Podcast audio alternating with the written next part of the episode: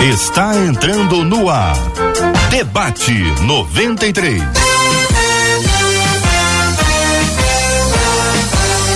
Realização 93 FM. Um oferecimento Pleno News. Notícias de verdade.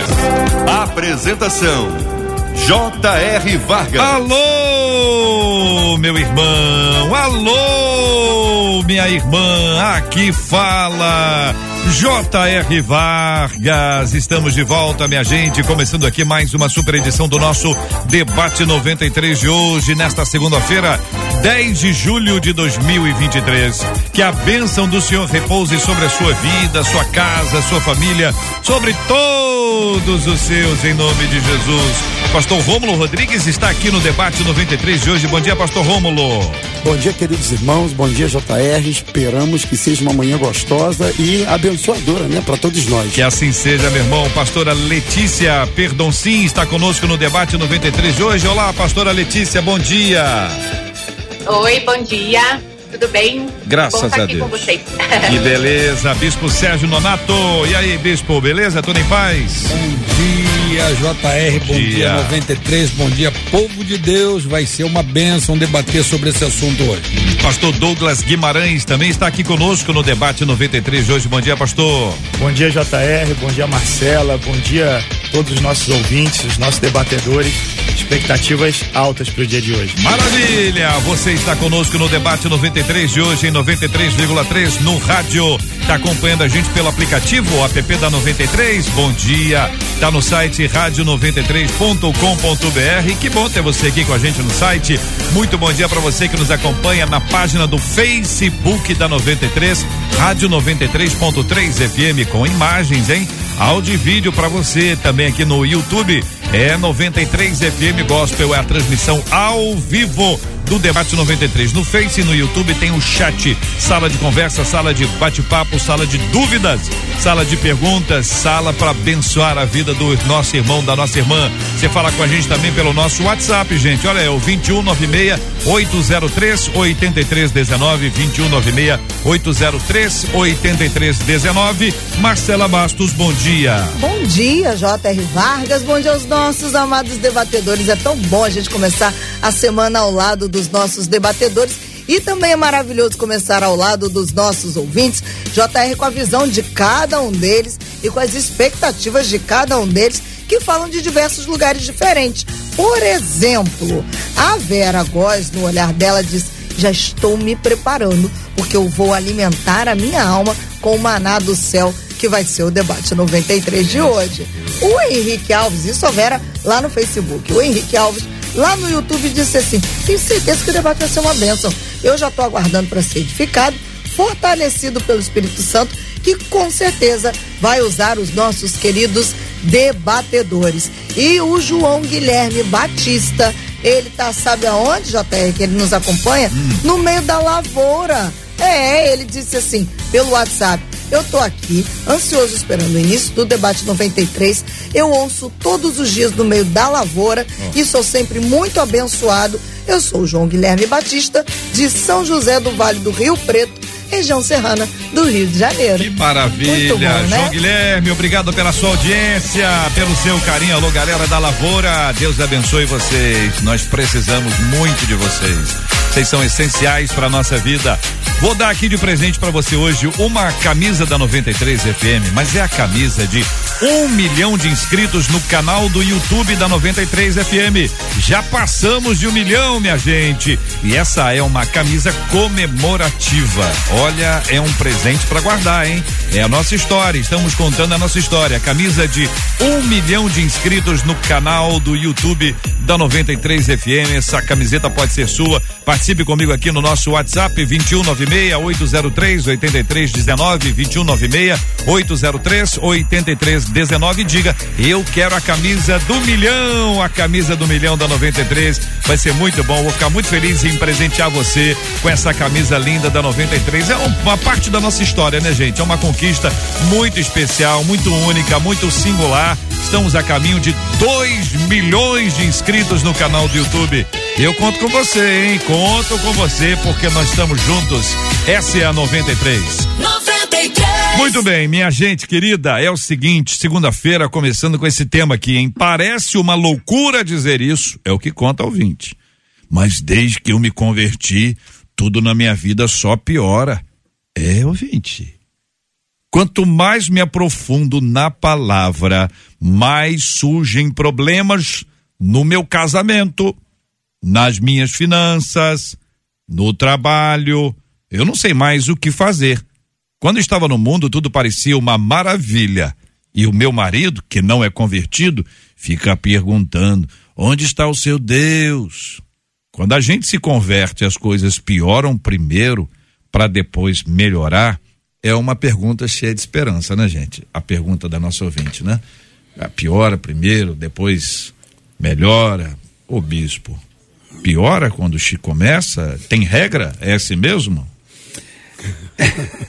Ou não? É, JR, olha hum. só. É, não é que piora para depois melhorar, isso não é uma regra. Não é? Não, não. Mas o que ocorre é que, é, baseado nas experiências, nas minhas experiências que eu não vim de, de família evangélica, eu me converti aos 25 anos e eu vivi também um período de adaptação à vida cristã, porque nós criamos hábitos lá fora que nós é, recorremos a algumas facilitações que não estão baseados nos princípios de Deus. E quando nós é, nos convertemos, nós entendemos que os princípios de Deus são estabelecidos na palavra e nós precisamos mudar comportamentos essas mudanças de comportamentos geram confrontos e conflitos, né?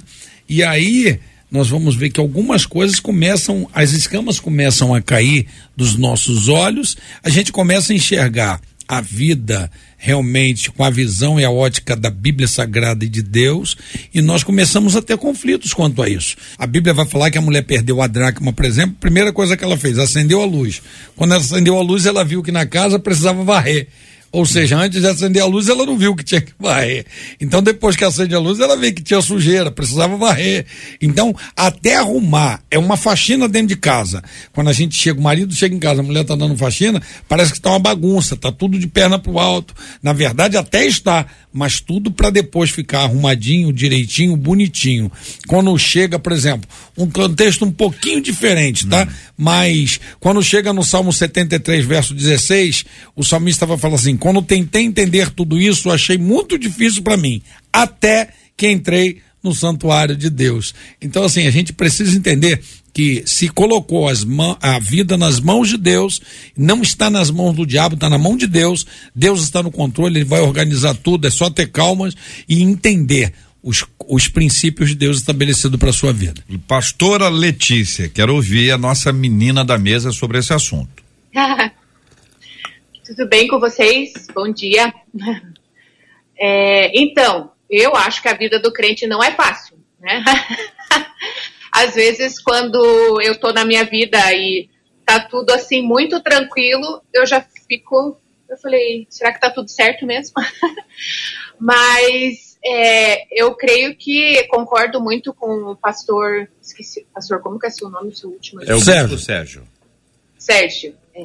É, eu creio muito nisso, né? Que quando eu também não venho de uma família cristã, me converti quando eu tinha 13 anos e meus valores precisavam ser é, transformados, né? E isso também gera é, um pouco de conflito, né? Para aqueles que estão ao nosso redor, não só para a gente, né? Para nós, mas, mas aí eu estou escutando a minha voz é assim mesmo.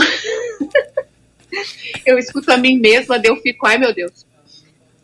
É, mas eu creio, eu creio que é, a gente precisa mesmo buscar em Deus uma nova forma de viver, né? Uma nova, um novo tipo de sabedoria, principalmente que ela está falando do marido, né? É, pedir, eu acho que até aqui ela tem, lidou com a vida da sabedoria da forma humana. Mas agora que ela tem Deus, ela precisa pedir sabedoria diretamente do Espírito Santo para saber como lidar diariamente com o casamento, né? Uhum. E a Bíblia fala, né, que pelo testemunho dela, né, isso vai fazer diferença na vida do marido dela. Hum. Então, que ela continue em oração, né, é, pedindo sabedoria do alto para conviver com o marido. E eu oro para que Deus abençoe. E com o tempo, as coisas vão melhorar. Meninos, é, a nossa ouvinte começa a dizer que parece uma loucura. A experiência da conversão foi uma bênção, aquela alegria e depois a sensação que ela tem, a percepção que ela tem, o que ela observa, encaminha para essa análise. Olha, no casamento tá ruim, finanças ruim, trabalho tá ruim. Você não tem nada bom, pastor Romulo? Ou é assim é, mesmo? É, é, um ponto que me chamou Piora mesmo, pastor Romulo, não? É um ponto que me chamou a atenção também. E, e acho que analisando esse tema, me ocorreu o seguinte: a gente precisa fazer uma distinção. Quando é que as coisas complicam? Porque exclusivamente porque o indivíduo se converteu e a partir daí ele quer viver com os parâmetros da Bíblia Sagrada. Isso é possível. O bispo que nos antecedeu falou isso aqui. Às vezes a pessoa se converte e exclusivamente por conta disso complica no, relacionamento, complica no trabalho, complica em várias áreas só porque se converteu. Isso para mim é uma coisa. A outra é quando a vida se complica porque a gente, a partir da conversão, quer que todo mundo seja igual a gente.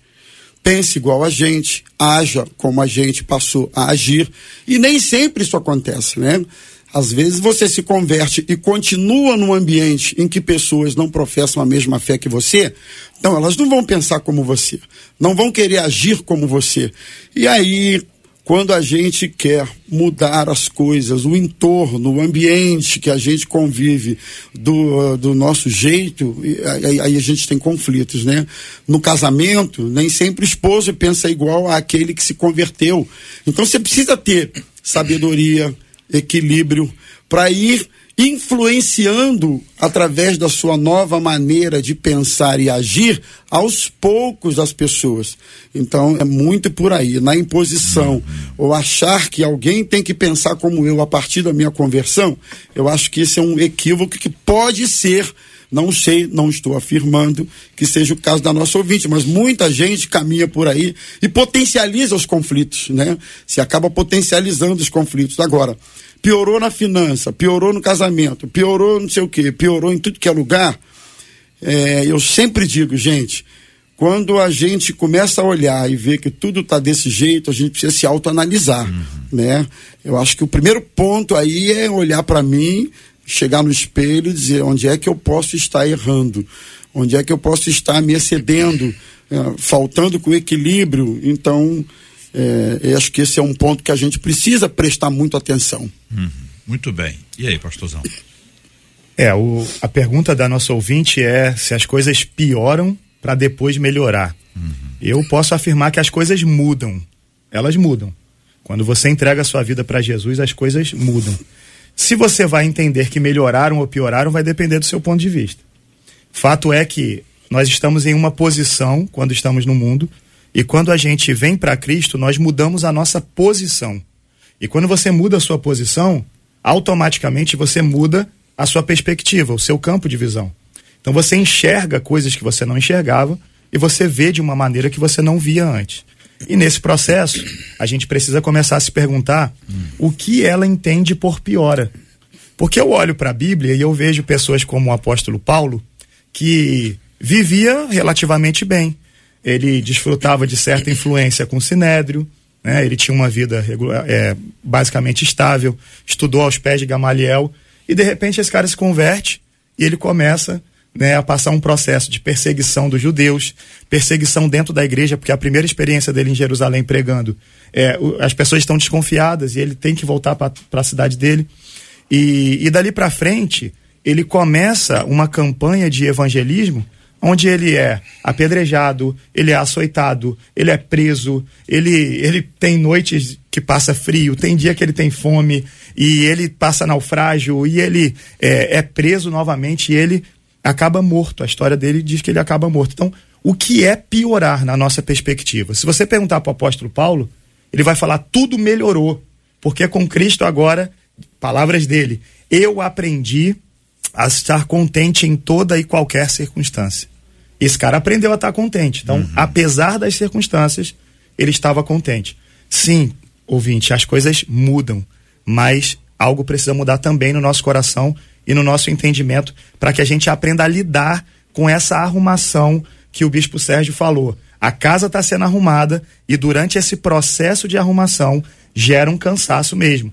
É, eu fiquei me lembrando, quando ela colocou aqui, das vezes que a gente tira todas as roupas do guarda-roupa, joga em cima da cama e fala, vou arrumar isso aqui. Mas quando você olha aquela pilha de roupa em cima da cama, você fala, meu Deus, para que, que eu inventei isso? É.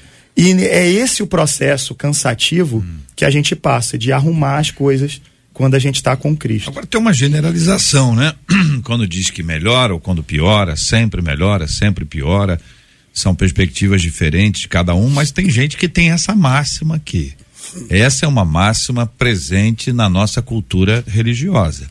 Olha, quando você se converte, tem uma experiência com Jesus, as perseguições começam, o inimigo vai pro teu pé, quem não estava até então, as coisas vão dar errado. E o que a nossa ouvinte expressa aqui é que ela está sendo confrontada. Então, é uma coisa que não é apenas a percepção dela, mas o maridão está confrontando. E a pergunta do marido dela não é original, mas é muito difícil.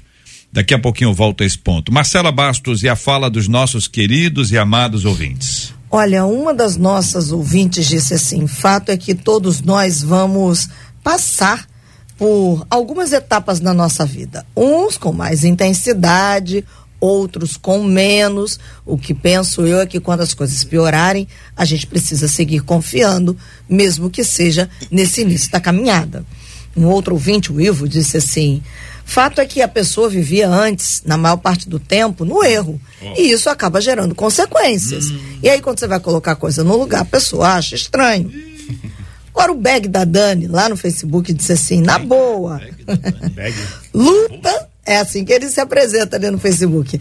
Luta sempre vamos ter. Ah. Só que depois que Cristo nos aceita para andarmos com Ele, as lutas ficam um pouco mais fáceis, um pouco mais tranquilas. Aí diz assim, porque Jesus é o nosso espinafre. Okay.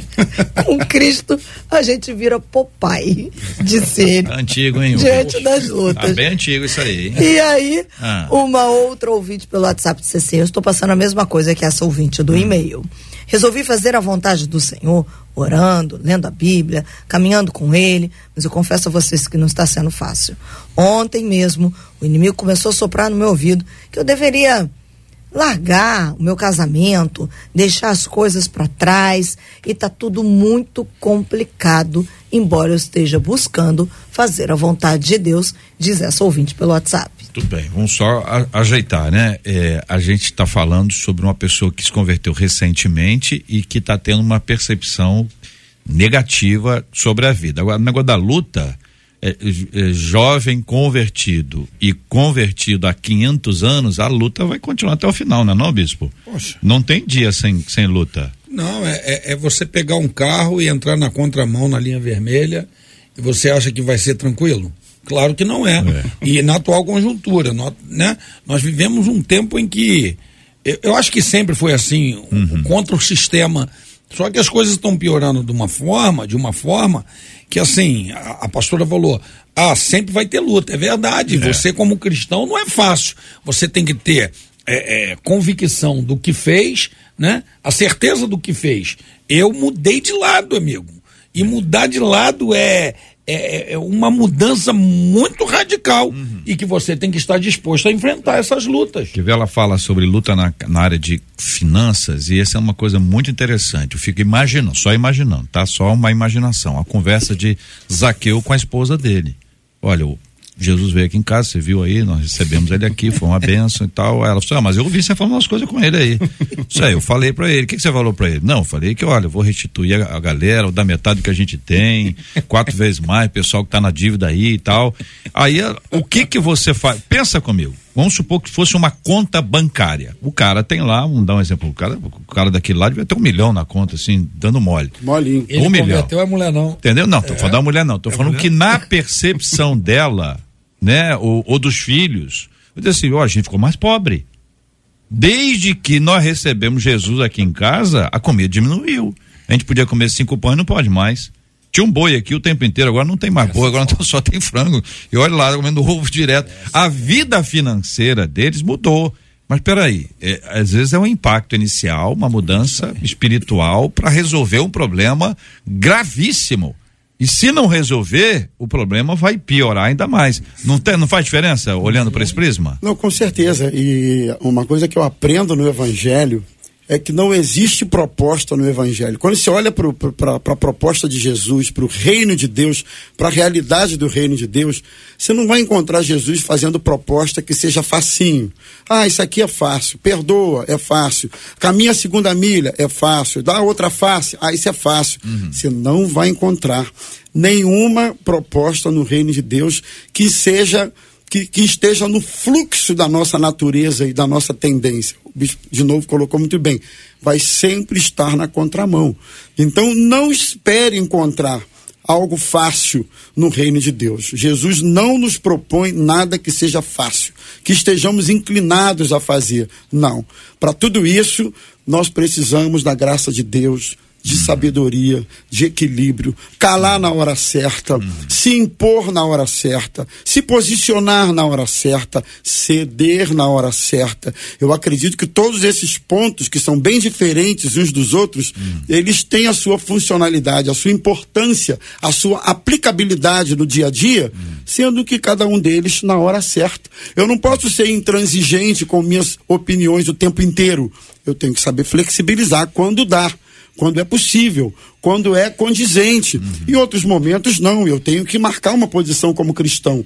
Então, eu acho que o grande desafio, gente, é você distribuir essas posturas nos mais diversos contextos de maneira adequada. Né? Eu acho que para um novo convertido, esse desafio é maior ainda, né? Para quem já está na caminhada não é fácil, quem está iniciando então a sua caminhada é mais difícil, porque uhum. às vezes você cede um pouco ali, mas fica com aquele peso. Eu não devia ter cedido, é. eu devia ter sido radical. Às vezes você é radical acolá né, e fica aquela coisa, eu devia ter cedido um pouquinho. Então é um conflito com o qual a gente caminha constantemente. Uhum. Proposta do reino de Deus uhum. não é, nunca foi e nunca será fácil. É vai sempre ser um desafio para gente. O pastor Gustavo, o pastor Gustavo, pastor Douglas, o senhor conhece algum Gustavo? Ah, conheço alguns. Então é isso, foi isso que eu lembrei. Isso, foi isso. Pastor Douglas é o seguinte. o pastor, pastor Douglas é o seguinte, querido. É, uma ouvinte nossa está compartilhando aqui que ela, a vida dela piorou depois que ela casou com um homem cristão. E parece que existe uma senha aí que diz, ó, casou com um cristão é céu. Eu fico imaginando a, uma menina chegando em casa, você, ah, mãe, conheci um rapaz maravilhoso, ele é discípulo de Jesus. Ó, oh, filho, como é que é o nome de Judas? e aí depois descobre quem era Judas na história, né, pastor Letícia? Pastor Letícia gostou. Vai lá, pastor. E aí? É, é tem uma, uma frase que fala que a, a, expectativa errada ela pode ser a mãe de uma grande frustração. É verdade. A gente tem que saber onde a gente está colocando as nossas expectativas. Boa. Esse rapaz aí, a gente precisa saber se a vida dessa mulher tá ruim porque ele é servo de Deus, porque ele de repente é um cara que tem um pouco menos de dinheiro, né? Ele não gosta de sair para onde ela gosta, ou se ele é um cara que tem é, uma máscara na frente das pessoas e dentro de casa é um homem truculento, é um homem, enfim, é, abusivo a gente não sabe o que ela está passando. Mas a, a gente tem uma falsa expectativa sendo criada e a gente precisa acabar com isso dentro da igreja. Porque eu vejo muitas pessoas, é, até na hora de convidar os nossos amigos, a gente fala assim: olha, você está com um problema, está desempregado? Uhum. Vem para a igreja, Jesus resolve. Olha, está doente, vem. Isso não é uma mentira. Jesus resolve, Jesus tem poder para isso. Mas esse não é, é a missão, essa não é a missão que Jesus nos deu. Ele mandou a gente anunciar as boas novas do Evangelho, pregar o reino de Deus e falar sobre salvação. Uhum. Então a pessoa chega com uma expectativa de que ser de Cristo é automaticamente ela vai ter ausência de problemas, ausência de lutas. Isso não é uma verdade. Uhum. Essa pessoa precisa se reconectar no propósito, que é entender que a salvação é algo grandioso. É a eternidade que nós estamos é, buscando alcançar. Isso também não anula o fato de que o nosso Deus, diz a Bíblia, é galardoador daqueles que o buscam. E ele quer nos abençoar, sim. A gente pode sim ser abençoado. Mas existem momentos que a, a benção maior é você ter menos dinheiro na conta e ter paz na hora de deitar no travesseiro. Hum. É você enfrentar uma doença, mas ter esperança de que você não está sozinho é você passar por um grande problema e ter alguém para pegar na sua mão e dizer eu estou contigo. Então a gente precisa realinhar a nossa expectativa para que o nosso coração não se frustre diante desses problemas. Pastora Letícia, sua perspectiva sobre esse ponto? É, então, essa questão de menos dinheiro, eu sei bem, porque quando eu me casei, é, eu tinha 21 anos, né? E nós éramos missionários de uma organização missionária, né? E, a gente era sustentado por pessoas aleatórias. Se elas resolvessem não nos abençoar, a gente não ia ter dinheiro. e até no, no, livro que eu escrevi, eu, eu, eu brinco, né? Porque antes de, eu, antes de eu me casar, eu tinha uma ideia sobre casamento, né? Eu falava, pelo menos um pouquinho de estabilidade, né? Algo assim, né? Mas não, foi bem o contrário, né? E, mas assim, se eu olhasse da perspectiva de fora, parece que o nosso casamento estava ruim, né? Nessa parte. Mas Deus queria me ensinar a ser feliz com um pouco, né? Como Paulo mesmo, né? Foi citado. Eu preciso ser fiel a Deus quando eu tiver pouco e quando eu tiver muito, né? O muito ainda não chegou, mas tá bom. mas é, é, eu eu me casei confiando e, e, e, aquilo Deus queria me ensinar, né? Então eu não sei de repente o que essa moça está passando. É, você pensa, nossa, minha vida piorou. Às vezes é algo que o casal precisa aprender juntos, né? Principalmente nessa parte financeira, né? A colocar Deus primeiro, a ser fiel no dízimo, abençoar mesmo uh, ofertando. E eu aprendi é, quando eu ia no mercado e eu não conseguia comprar tudo que eu podia, né? Eu tinha que selecionar tudo muito bem. É, eu aprendi a ser grata, né? Por tudo que, que pra, por cada coisinha que Deus me, me dá, né? E eu venho de uma família assim que era tudo muito controlado, né? Eu tinha que ter muito dinheiro no banco, eu precisava ter uma segurança, eu precisava. Mas Deus foi transformando tudo isso, né? E nunca faltou nada, né? É óbvio que a gente andava de ônibus para cima e para baixo. a gente ganhava às vezes cesta básica porque a situação estava difícil, mas foi um tempo muito especial de Deus na nossa vida, assim, sabe? É, Deus, Deus se mostrou como provedor e principalmente ensinou eu e meu marido a ser fiel no pouco, ser feliz com pouco. E Deus fez muito milagre. Muito bem, aprendi a viver contente em toda e qualquer situação. Isso. Mais uma vez, esse texto se aplica plenamente. Pastor Rômulo, num período em que, de uma forma intensa, nós ouvimos sobre prosperidade, que Deus é o dono da prata e do ouro, e Ele é. A Bíblia diz que nós não nascemos para ser cauda, mas para ser cabeça, e eu não preciso ser funcionário, eu posso ser dono. E, e outras coisas nessa mesma linha, como se fosse uma questão automática, como se caísse do céu como se não exigisse absolutamente nada mais do que isso ou até a entrega de uma oferta, que em geral essas coisas estão um pouquinho associadas. Pergunta ao senhor, o quanto esse tipo de mensagem gera uma expectativa, como disse o Douglas, para além daquilo que a Bíblia promete? Olha, JR, eu acredito que uma das causas de nós estarmos vivendo ou vendo uma geração de crentes tão, ah, me perdoe, mas talvez tão superficial, tão frágil, digamos, é exatamente por conta disso. É, o cultivo de uma expectativa bíblica que na verdade nunca existiu. Jesus nunca prometeu isso. Jesus nunca falou isso. Por outro lado, a gente sabe muito bem que isso faz bem aos ouvidos das pessoas. Né? Isso é palatável, é agradável, é sedutor você abraçar uma mensagem que vem de encontro à sua necessidade de hoje, do momento, do aqui e do agora. E é muito sedutor essa mensagem. Sabendo disso, Eu acredito que muitas pessoas, muitos pregadores, eu não acredito na inocência teológica deles. Eu acredito que há uma há uma um, uma intenção por trás mesmo de, de aglutinar gente, de atrair gente. Então, muitos pregadores mal intencionados teologicamente têm aplicado esse tipo de mensagem e seduzido milhões e milhões de pessoas. E quando vem a primeira provação, a primeira dificuldade, a primeira luta, em suma, ele logo, uh, recentemente conversando com alguém, ah, da nossa igreja, que eu percebi que estava distante, que não, não estava indo aos cultos, etc. E eu procurei saber o que, que havia acontecido.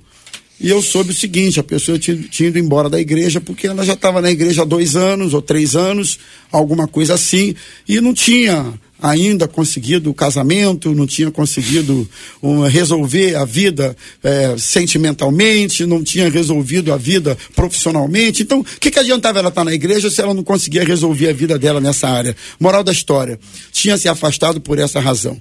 Então, ah, eu acho que esse cultivo de expectativa que a Bíblia nunca prometeu tem sido um dos principais motivos das pessoas não terem alicerce, não estarem firmadas em Cristo e entenderem que prosperidade é isso, quando na verdade, gente, nós sabemos muito bem que prosperidade não é isso, né? Todo mundo sabe aqui, a gente já viu várias vezes pessoas simples que têm visto a provisão de Deus diariamente na sua vida, né? A pessoa não sabe como vai ser amanhã, literalmente falando, que vai comer. Contou aqui agora. É, exatamente. Como vai pagar uma conta e, e, e, o Senhor proverá, né? É o princípio lá do Abraão. Onde é que está o, o onde é que está o sacrifício? Deus proverá para si o cordeiro. Isso é prosperidade. É ver provisão de Deus de onde menos espera, quando menos espera. Você encontra a provisão. Você vê a fidelidade de Deus hum. se manifestando na sua vida. E aí a gente poderia ampliar esse, isso aí com vários exemplos, mas prosperidade é isso. Não é tudo dar certo o tempo inteiro como a gente quer, não é? Então, infelizmente. Tem uma dúvida aí, pastor Rômulo. E aí, bispo, eu sei que o senhor está querendo falar, o bispo está se contorcendo aí. Tô não. Você quer uma aguinha, um chazinho? É, não, tá aqui, eu já bebi um chá, tá bacana. Mas eu, eu quero tá perguntar, bacana. eu quero perguntar para o senhor, bispo, o seguinte: é, é o, o, evangelho, hum. o evangelho, ele, é, ele atinge lá de dentro e lá de fora. Uhum. Não é? Ele tem uma prioridade. Hum. A prioridade é lá de dentro ou lá de fora? As coisas do lado de fora são as coisas que passam, né? A pessoa disse, ó, meu sonho é ter um iPhone, um hum. iPhone 3, quando tinha, já teve iPhone 3, Douglas? Não, não nunca tive iPhone. Não, mas assim, mas não, já teve iPhone ainda, 3? Ainda tô na expectativa. Não, não, não é se você já teve, se já teve, o que que nós estamos agora o quê? Qual é o número que tá do iPhone? 14. 14, deve ter tido um 3. A pessoa no, na época do 3 hum. queria ter o 3. Orou, uhum. pediu, eu tô só imaginando uhum. a cena, né? Fez campanha e tal, não sei o que, para 3, aí daqui a pouco veio o 4. Uhum. Aí daqui a pouco você, ah, vou conseguir o 4, já está no 7. Uhum. Então, assim, é, é, uma busca por uma coisa que não se sacia. Porque isso não passa, isso não é uma coisa que permanece, né? Uhum. Qualquer uma dessas coisas. Estou citando o celular porque é uma coisa que todo mundo quer ter, ou tem. Então, essa ação, ação do lado de dentro, do lado de fora, é mudar as circunstâncias do lado de fora, ou mudar a minha percepção das circunstâncias do lado de dentro, do lado de dentro se for da vontade dele, também do lado de fora. É, é isso que eu queria pedir que o senhor nos ajudasse. Ok. É, é impossível, impossível mudar do lado de fora sem mudar do lado de dentro. Uhum. É impossível. E o problema é que as pessoas estão tentando o estereótipo e deixando de trabalhar o lado de dentro, transformável pela renovação do vosso entendimento. Então, à medida que você vai entendendo a palavra, tu vai transformando. Ok. Tudo isso que tu falou, iPhone 3, iPhone 4, iPhone 7, é. tudo isso é uma ostentação que está de uma forma exacerbada, terrível na vida do homem. O que é ostentação? É ter o que não pode com dinheiro que não tem para satisfazer, para dar, para dar satisfação a quem não conhece. Hum. Então assim, agora eu quero pontuar alguns detalhes aqui que para mim vai ser importante. Eu acho que até para todos aqui uhum. vai ser importante. É, é você fez uma colocação muito, muito bacana. Você falou assim: isso não é, isso não é automático. Uhum. É muito verdade. E todos nós sabemos. Eu quando, eu, quando me converti, eu tive que lapidar completamente a forma de vida que eu estava vivendo, que eu, eu criava algumas facilitações para poder sobreviver. E aí me converti, essas facilitações teve que ser lapidada, transformada, mudada. Ou eu não, não tinha transformação do lado de dentro. Quando eu, quando isso aconteceu, as coisas apertaram, porque eu não tinha mais essas facilidades. Ou eu vivia em cima do muro, ou eu seria aquele crente eh, relaxado, mentiroso, é, é, 7-1, fake. sem caráter, fake. fake. entendeu? E eu falei, não, eu vou mudar. E eu, e eu sofri, sofri muito tempo. Até você encontrar um meio dentro da vida cristã de tornar as coisas mais reais. O que que tornou mais real e mais tranquilo para mim? A palavra. Uhum. Foi a palavra que não foi automático, mas foi real. Quando eu pego Deuteronômio, capítulo 28, ele vai falar assim, ó, se vocês obedecerem fielmente o Senhor seu Deus e seguirem cuidadosamente, olha aqui, ó, seguirem cuidadosamente todos os seus mandamentos que hoje dou a vocês, o Senhor seu Deus os colocará, os colocará muito acima de todas as nações da terra. Acabou. Quem disse? Foi Deus. Se ele disse isso aqui é real na vida de quem segue. Não é automático, é verdade. Não é automático. É uma coisa que tem que ser trabalhada na vida do crente. E aí, o crente quer ter tudo, todos os, os bônus, né? Sem ter o ônus. E é impossível, pô. Você precisa sacrificar, você precisa andar segundo a Bíblia. Quando ele vai falar em Malaquias 3,10, tragam os dízimos à casa do tesouro para, que haja mantimento na minha casa, e aí eu vou, é, é, e depois fazer prova de mim, se eu não vos abrir as comportas dos céus, a janela do céu, derramar sobre vocês uma bênção que vocês não vão ter lugar de colocar. Uhum. É real. Não é automático, mas é real. Agora, eu quero ter a, a, minhas comportas todas, todas abertas, todos os meus celeiros abastecidos, sem ter o, o ônus disso aí, sem ter o sacrifício. É impossível. Não vai acontecer da noite pro dia, porque segundo o que o JR falou, é real. Não é automático, irmão. Mas é uma vida, uma caminhada com Deus, que Deus não mente. A palavra de Deus é verdadeira. E se a palavra disse, eu quero, eu acredito. O pastor Douglas, é, essa relação que a gente tem com Deus é, de pedir o tempo inteiro e talvez agradecer um pouco menos do que a gente é, precisaria de fato reconhecer, agradecer, porque a gratidão nos faz tão bem, a gente passa a ver tanta coisa boa depois que a gente começa a dizer muito, oh, senhor, muito obrigado por isso. Começa a aparecer mais coisas, a nossa visão ser ampliada, a gente tem uma percepção é, multiplicada de coisas boas. Mas a gente está tendo uma, uma, um, uma possibilidade, não são todos, evidentemente, de buscar coisas que passam e deixar as coisas que ficam no segundo plano. Então, se houvesse uma pesquisa e ela fosse respondida com sinceridade, pode ser que boa parte das, das pessoas que frequentam um determinado culto digam assim: olha, eu vim aqui buscar alguma coisa. E, e trouxe o quê? Não trouxe nada. E não é dinheiro. O trouxe aqui não é trouxe o dinheiro. É trouxe a gratidão, o louvor, a glória de Deus, a glorificação ao Senhor. Quer dizer, um culto que é para Deus e não para eu buscar alguma coisa. Mas aí ao longo desses últimos anos, começou a ter uma certa. Os cultos ganharam um, um certo tema. E esse tema, ele estimulou a busca e não a entrega. Então, existe uma geração inteira de irmãos e de irmãs que foram treinados a ir buscar e não doar. Não estou falando dinheiro, tá? Ó, zero dinheiro aqui, zero dinheiro, zero dinheiro. E foram acostumadas a ir buscar e não a doar. Que impacto isso tem na nossa vida espiritual? Um impacto devastador se isso acontecer dessa maneira, sem dúvida. A gente olha para a história e a gente percebe que é, antigamente, e quando eu digo antigamente é, é antigamente mesmo, hum. as pessoas elas iam até Deus com uma consciência. Eu estou em dívida, eu preciso buscar o divino. Então essas pessoas chegavam de maneira humilde e elas falavam: eu, eu preciso entregar a minha vida e consagrar a minha vida para que eu seja então abençoado. Hoje, a gente infelizmente tem um padrão estabelecido diferente. As pessoas elas entendem que Deus ele precisa provar algo. Ele tem que fazer e quando ele fizer eu sirvo ele. Quando ele fizer, então eu fecho o contrato. Ó, vou colocar Deus aqui num tempo de experiência. Como como o, o pastor Rômulo falou, a pessoa chega na igreja, fica um tempo, ó, vou sair, tô há dois anos aqui, eu resolvo sair da igreja porque eu dei uma chance para Deus e ele não conseguiu uhum. suprir minhas expectativas. Isso é terrível. A gente vê a mulher de, de, de Jó, ela chegar para ele e falar assim: Olha, amaldiçoa teu Deus e morre. É, ela podia ter olhado para muitas outras coisas, muitas outras circunstâncias, ou estar tá junto com o marido dela orando naquele momento, se fortalecendo. Mas ela escolheu é, acreditar que perder tudo era realmente o grande é. problema. A gente olha para aquela viúva, é, Elias chega para ela e fala: Ó, oh, dá água.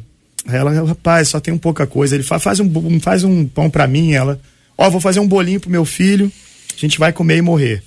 Ele manda ela levar para ele, ela leva e parece que as coisas estão melhorando porque há uma fartura, Sim. abundância, milagre. E de repente, depois de tudo isso, o filho daquela mulher morre. morre. E quando morre, olha só o que, que ela fala para Elias. Está em 1 Reis 17, 18. E a mulher reclamou a Elias: Que foi que eu te fiz, ó homem de Deus? Viestes para lembrar-me do meu pecado e matar o meu filho? Olha a percepção dela. Uhum. A partir de agora que eu estou fazendo as coisas certas, eu sou castigada. A, a história termina bem, né? Elias é hora, aquele menino é ressuscitado para a glória de Deus. Mas eu queria entender aqui é, o coração dessa mulher, assim como o coração da mulher de Ló e o coração de muitos ouvintes nossos que muitas vezes focam ali, ó, se tem um problema, então não tem Deus. Gente, isso não é verdade. Mesmo com o problema, Deus está conosco. Mesmo com os problemas, Deus nos acompanha, Ele não nos abandonará.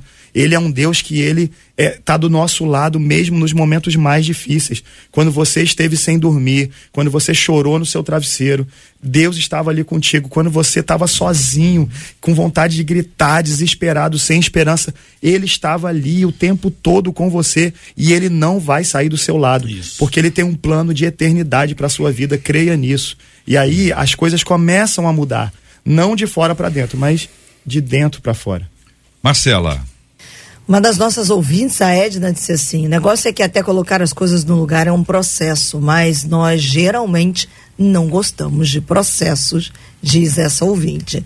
Já o Jairo disse assim: a maturidade é o caminho para que a gente tenha paz nos relacionamentos em diversas situações. Só que para alcançar maturidade, hum. aponta aí, precisa-se de processo. Mais uma vez o processo é apontado. Já a Nilza nos escreveu dizendo assim: Jesus arrumou a minha história. Hum. Vou dizer a vocês: doeu, sangrou, mas hoje eu o glorifico, contou ela. Uma outra ouvinte. O sangramento eu... e a dor é o processo. O processo. O processo.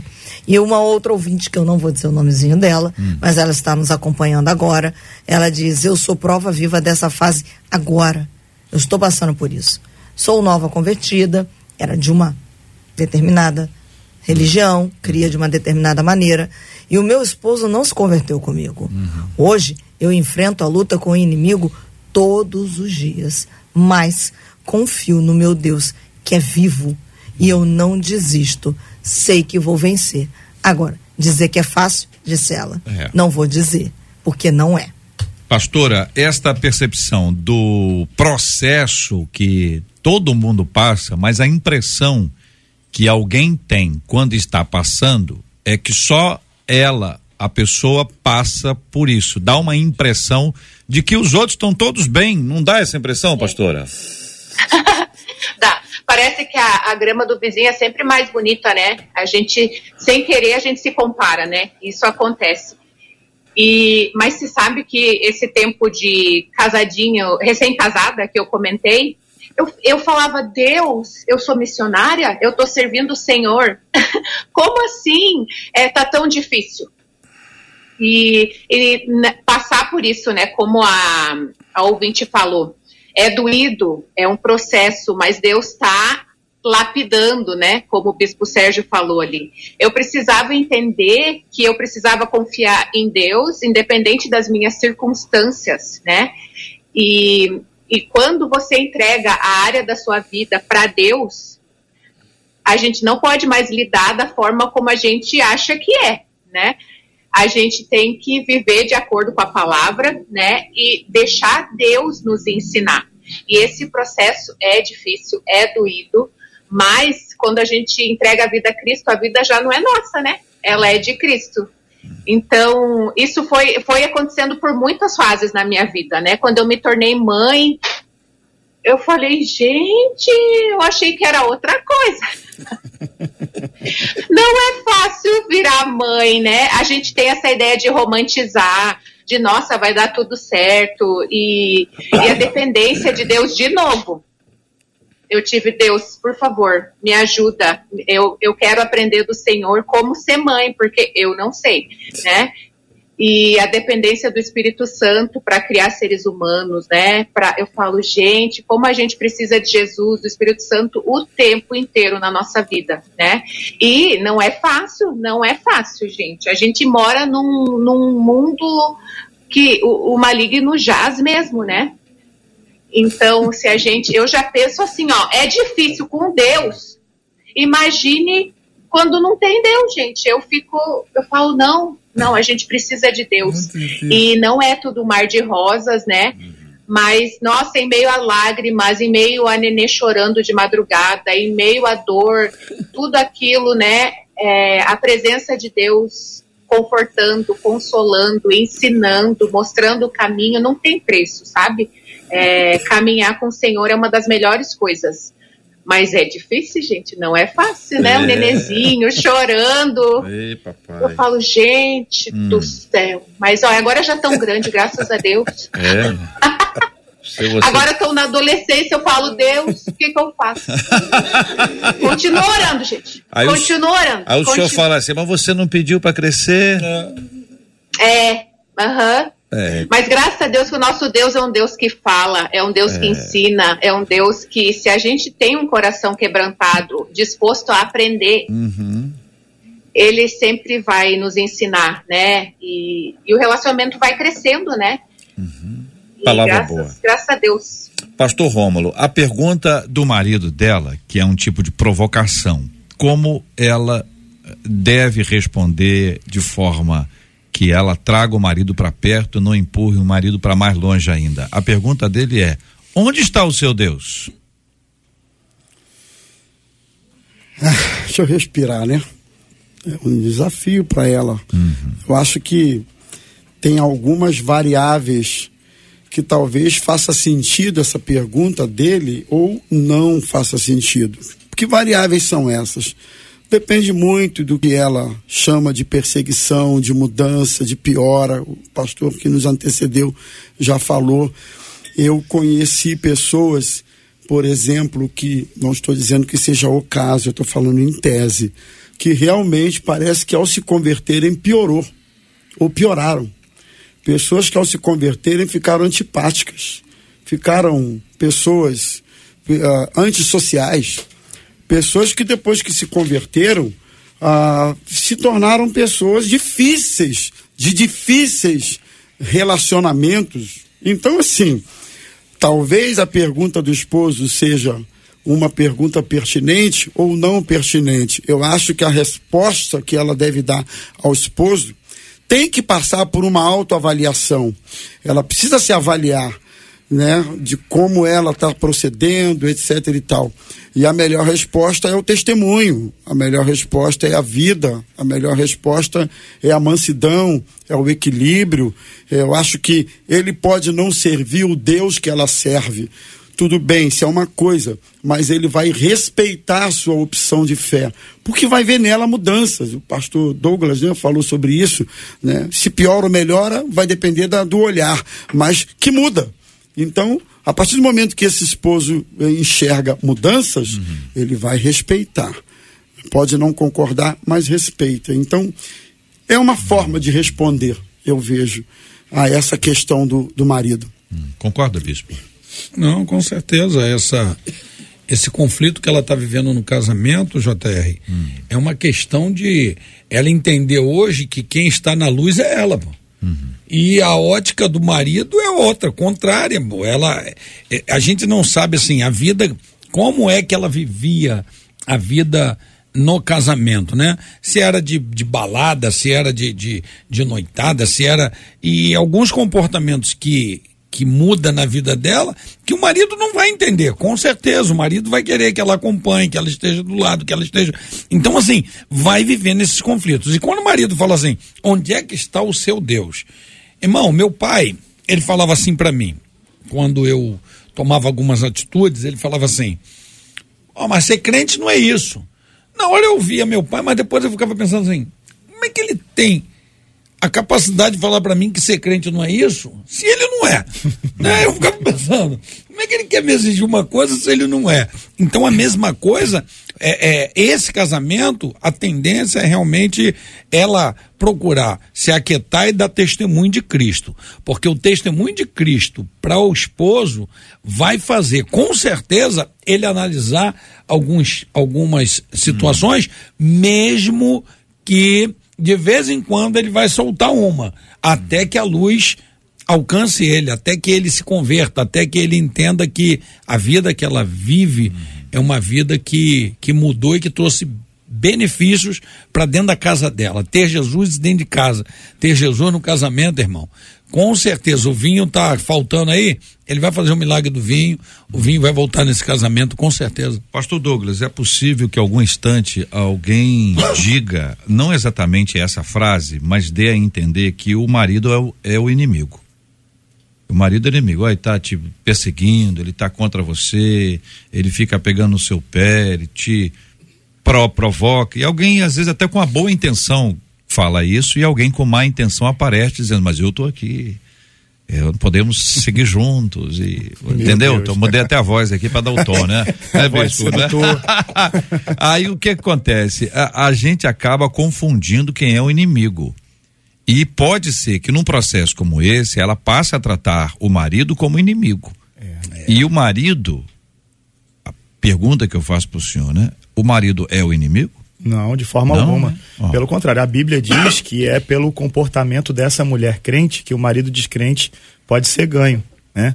É, a, grande, a grande sacada é essa, é a gente entender que até no momento da luta, o nosso testemunho está falando sobre Deus para as outras pessoas. Eu falei de Jó e a mulher dele fez algo parecido. Quando ela fala, amaldiçoa o teu Deus e morre, uhum. essa mulher está dizendo, olha, não está servindo essa vida de crente, não está adiantando de nada. É uma mulher que vivia uma vida boa, Jó era rico, eles viviam felizes dentro do seu casamento, acredito eu, porque tinham dez filhos, e de repente eles perdem tudo. Mas olha que interessante, o testemunho de Jó faz com que o final da história eles ainda estejam juntos e que eles tenham mais dez filhos. É a mesma mulher. Olha que coisa interessante, né? É, o, se Jó não se mantivesse firme, se Jó naquele momento, ele até fala, né? Falaste como uma louca mulher. Mas já imaginou se ele fala: essa mulher não serve para mim, eu preciso uhum. de uma mulher de Deus ao meu lado, é. né?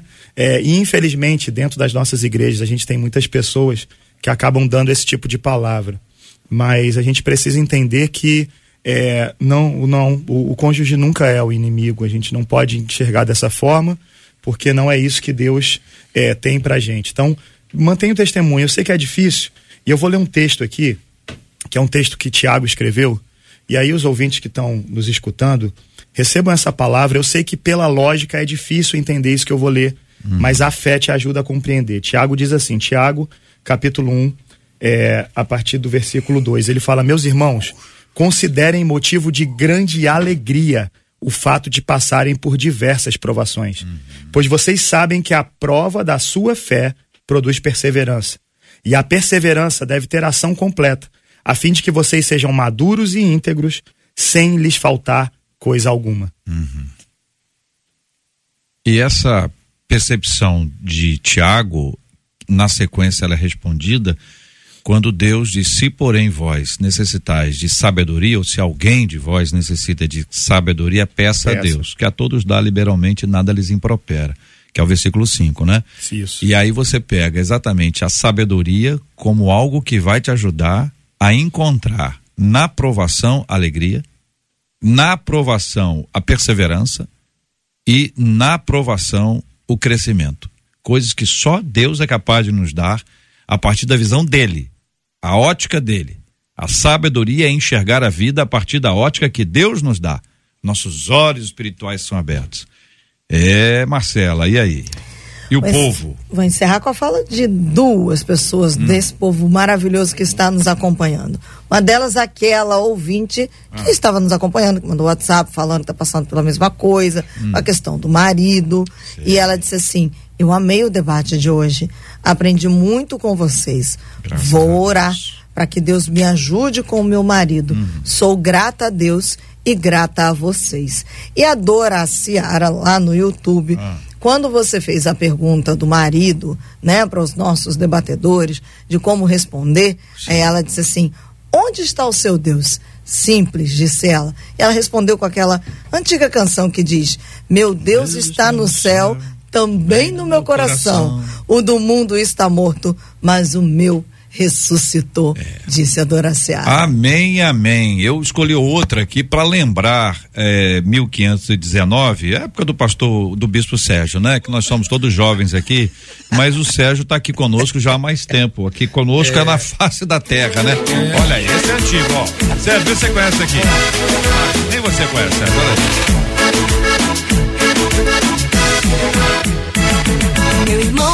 Fazer aqui? Eu vim para louvar a Deus. Meu irmão, o que você veio fazer aqui? Eu vim para louvar a Deus. Eu vim, eu vim, eu vim para louvar a Deus. Eu vim, eu vim, eu vim para louvar a Deus. Versão nova agora ó irmão, o que você veio fazer aqui? Eu vim buscar um carrão. Minha irmã, o que você veio fazer aqui? Eu vim buscar um maridão. É isso, é? Menino, o que você veio fazer é, aqui? Eu vim para louvar a Deus. A criancinha, Nino. Menino, o que você veio fazer aqui? Eu vim para louvar a Deus. Eu vim, eu vim, eu vim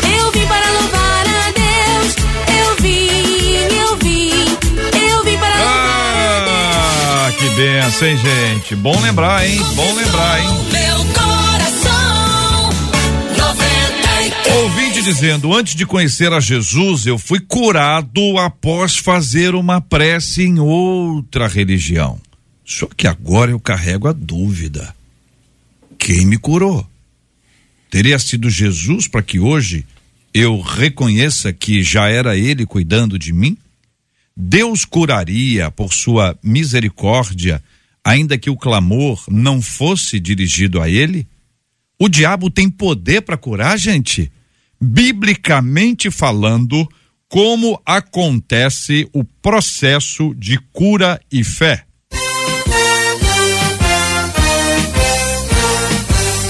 Esses e outros assuntos estarão amanhã, se Deus quiser, a partir das 11 horas da manhã, em mais uma super edição do nosso debate 93. Eu quero agradecer aqui a presença da pastora Letícia Perdoncin, uh, e a pastora está lançando aqui Apaixonada por Ele uma de suas obras que está disponível pela Amazon Kindle, Google Play Books, iBooks, Kobo, Livraria Cultura. É um lançamento com a nossa MK. Pastora, parabéns pela obra, muito obrigado pela presença hoje aqui entre nós.